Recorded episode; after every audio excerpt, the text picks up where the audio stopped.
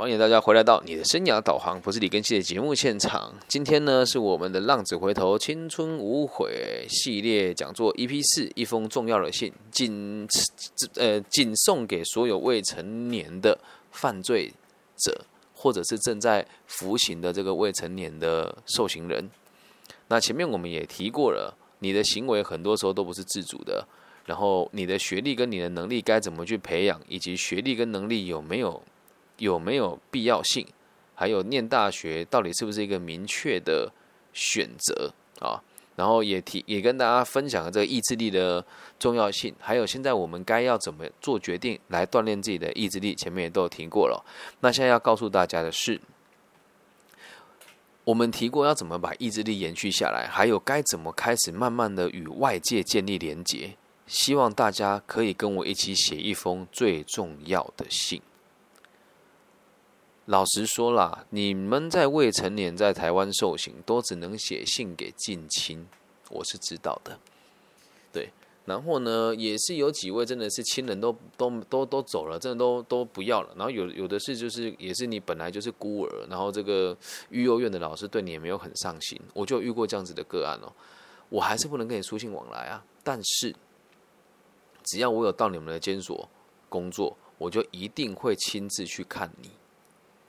但也不是每个人啊，每个人那么怎么做得完？是因为你真的都没有任何连接，而每个每个辅导老师的这个工作方法也都不一样。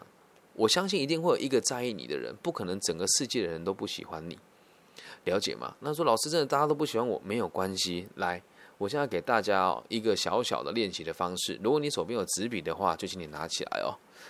我希望大家可以去找这五个人哦。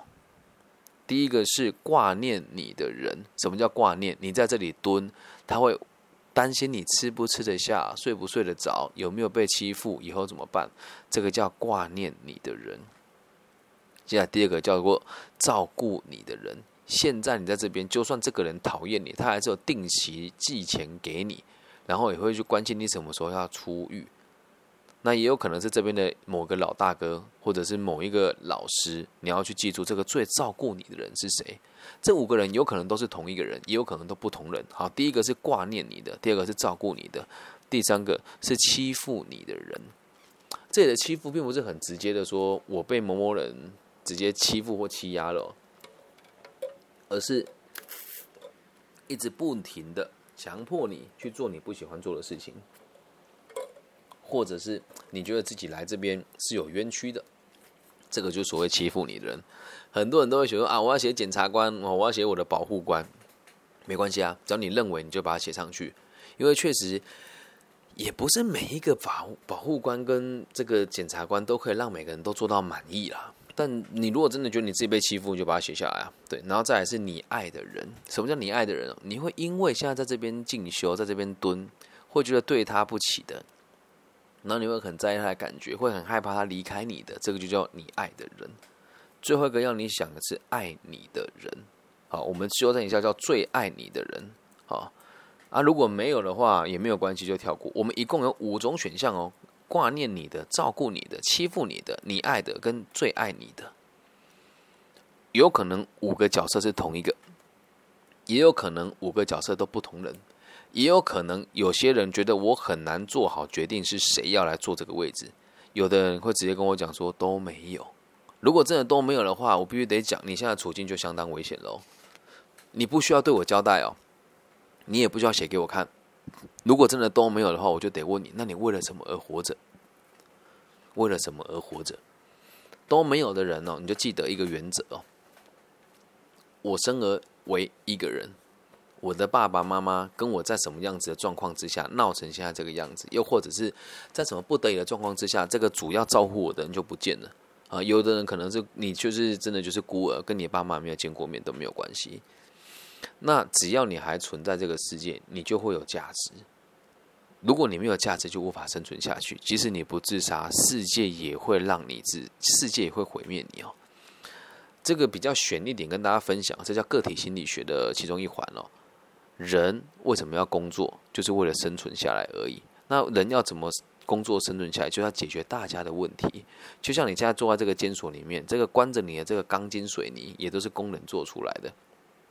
对吧？表面上看起来是你被禁足了，你被限制自由，但实际上，如果在外面捅了很大的篓子，在这边别人别人是无法伤害你的，理解吗？然后这个刮风下雨的时候，你也不用太担心，你吃的这个每一每每一滴米饭都是来自于农夫的辛勤耕作、碾米厂的加工，还有到最后送到这个这个监所里面的厨厨房搬来，煮完饭再放在嘴巴里面，我们都得跟别人合作。那如果你没有帮没有办法帮助别人，那这个社会就很有可能会遗落掉你。但是恭喜你，你人生在台湾，台湾的社福制度真的蛮完整的。即使你在查警或者所谓的中低收入或者补助款，在台湾没有看过你饿死人呐，知道吗？懂吧？所以如果真的要当一个完全没有价值的人，我也尊重你啊。你生命是你的，你该怎么糟蹋，该怎么玩弄它，都是你的决定，懂吗？但如果任何一个人，包含我也一样，你会觉得，哎。有一个人在意我，我说真的，我是在意你在座的每一位啊！我不然我上这个课干嘛？还有，我现在做这个节目，我是不收费的。现在时间是晚上十一点半，我的工作很繁杂。今天我工作了八个小时，呃，有两个小时的演讲，然后六个小时的个人辅导。明天我要工作，也是八到九个小时吧。节主持节目三个小时，是哎，主持节目四个小时。演讲三个小时，三个六个小时，所以我要工作十一个小时。而这个节目是来自于，因为我的好朋友要上这个课程，他觉得压力很大，所以我就先制作出来给你。然后我也会把这个消息发布给全台湾这个青少年戒治单位的老师，前提是你有跟我保持联络的，不然我这样的行为，人家觉得很奇怪。因为来帮你们授课的老师，其实都是有。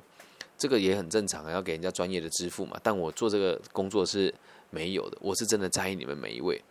那你说啊，那你在意我，然然后呢，我我感觉不到啊，诶，这就是问题了。难道要我拿钱给你花？那叫我养你？那叫我看不起你？我相信你们的专业能力，我相信你的判断，所以我知道你可以做最好的决定。因此，我自己在这边录这些课程，一定有很多人不听，也有很多人觉得是狗屁。但我相信多数听完的人在当下都是有感觉的，只是最后能不能坚持下来，每个人的状况不一样，理解吗？所以写这个信，写这个信哦，重点是什么？知道吗？好好跟他道谢，或者是跟他道别，好好的道谢，或者是跟他道别。听到这边，很多人就掉眼泪了，对吧？道别，我有想要跟他道别吗？或者是我有我真的那么想跟他道别吗？有啊，之前在女子监狱，这个女女子的青少年就就跟我讲说。老师，我说真的，这五个人都是同一个，都是我的男朋友，但我想跟他道别。我听完之后，我也很讶异。我说为什么？他说我不能再这样下去了。我知道这是没有未来的，这些事情都不影响到他自己做决定，而我知道他这辈子都没有机会了。她男朋友已经累犯了啦，然后这个女孩子为了他也，这个是真实案例哦。这个女孩子是。她的男朋友，这个女孩子本来是还不错的高中的学生，她这个男朋友在网络上认识的，一直都有毒瘾。然后因为那时候女孩子在升学的时候压力很大，这男的已经成年了，然后呢就因为得不到认可嘛，而女孩子的爸爸也是家世背景还不错，觉得很丢脸，于是跟女孩子跟这个女孩的关系越来越疏远哦。然后这个男孩就给她毒品一起吃，没钱了怎么办？叫这个女的去卖。那去卖了之后。因为长得漂亮嘛，所以生意还不错。然后这个人蛇集团动了歪脑袋，就喂他毒品，嗯，然后他就也染上毒瘾了。现在家也回不去了，爸爸也不，爸爸也不跟他往来。他们家就本来就一男一女，爸爸本来就重男轻女，现在这个样，他爸更不认这个女儿了。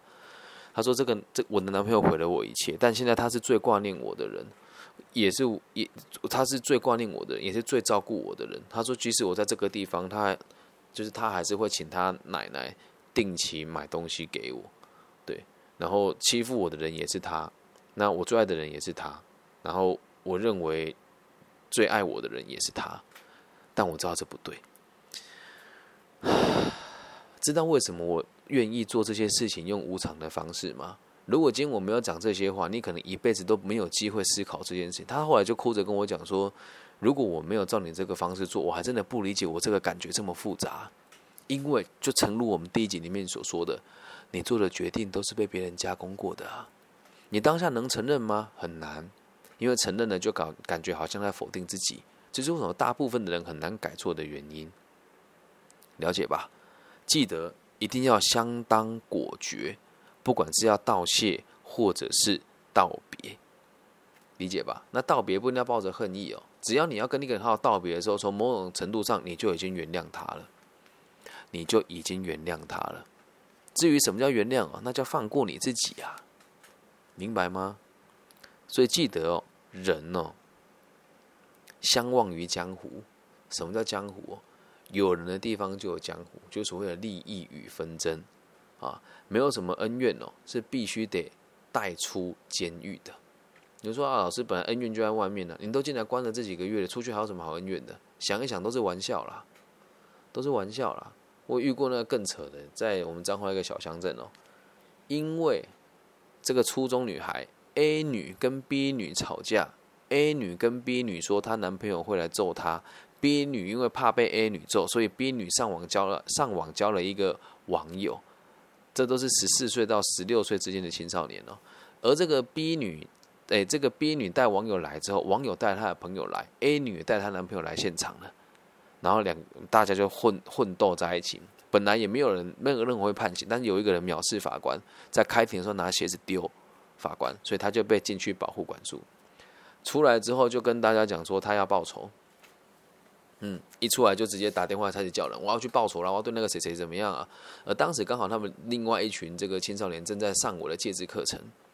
你也可以说我鸡婆吧，但是这是这么刚好啊！他们约这个报仇的地方就在我平常会进出的这个聚会场所里面，我也到了。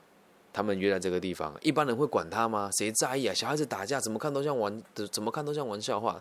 但那孩子有备而来哦，他在摩托车上上摩托车上面放了一把西瓜刀，很长很锋利的西瓜刀。然后当时他下来之后，就在刀子就拿在那边挥嘛。他说：“你们是谁啊？上次怎么样的？今天就来处理，就这样指着大家。而且现场哦，这也不是现实，这个就是现实社会啊。你说这一些年纪比较大的哥哥哦，有几个人会去制制止他？大家都觉得他开玩笑嘛，也不是说心地不善良，是觉得啊这孩子闹而已。也说啊，你先不要紧张，把刀放下来啊。然后就看我那几个同我教的那几个同学，就看到我就本来也要跟他叫嚣，就看到他们就没有说话。我说啊，这就是你们讲那个人吗？他说对。然后我就说我是他们的老师，那你有没有想过先把刀放下，我们好好的谈？我跟你没有任何的怨恨，但只是单纯间这件事情。今天这么多人都出事了，只有你被进去保护管束，你现在一定觉得自己很拉风，对吧？然后就说哦，这个叫为自己负责啦，我有种啦，你有吗？我说好，先把刀放下来，咱们再聊一聊。拿着刀跟我聊，代表你没种啊！他就有点气咯。但他拿我没辙啊，毕竟身体上、体态上压迫他很多，而且他也看得到我走出来的地方，这些就是他平常所谓的大哥的大哥级人物的朋友，所以他就把刀放下。他说：“你有什么好讲？我跟你有什么好讲的啦？”然后就有点激动。那我就跟他讲说：“你觉得这件事情你有没有错？”他说：“我哪有错？人家叫我来，我挺我朋友啊。”我说：“那现在生气的人是你还是你朋友？”他就没说话了。我说：“所以当初你来了，你你你没有任何的目的性。而现在如果你再一错再错的话，现在你已经快成年，他年纪比较大一点点，那你接下来要进去就是监狱了，没有你想的那么容易。然后最扯的是什么？你知道吗？”讲完之后，突然就恍然大悟，说：“哎哎哎，对，青少年真的很多时候，你的你的判断力是是不不足够，而且没有台阶下。”我当时就讲说，其实这些小朋友也这些同，我会讲小朋友他年纪比较大，说这他也很想跟你道歉。然后他们有没有想道歉？其实也没有啦。他觉得那整那白痴丢法官的鞋子，害我们也差点被抓去关。他们的想法是这样，但孩子会因为我在现场，然后也认为老讲的有点道理啊。我说那还不就是为了一个不认识的女生？那这两个女生你们还喜欢她吗？他们异口同声说。婊子，有趣吧？但很多时候人哦，争吵就是为了钱跟女人而已，所以没有什么事情是放不下的原谅了，只是要有人协调，要人家给你面子。那说真的，面子值几个钱呢？对吧？然后，那我们再回到这个重要的信哦，希望大家可以帮我做一件事情哦。你开始决定读这个书的时候，开始决定定下目标要工作或是读大学的时候，开始好好运动的时候，请你每天把它记录下来。几月几号我做了几下俯卧撑，写下来之后夹在这个信里面一起寄给这个人。你要告诉他。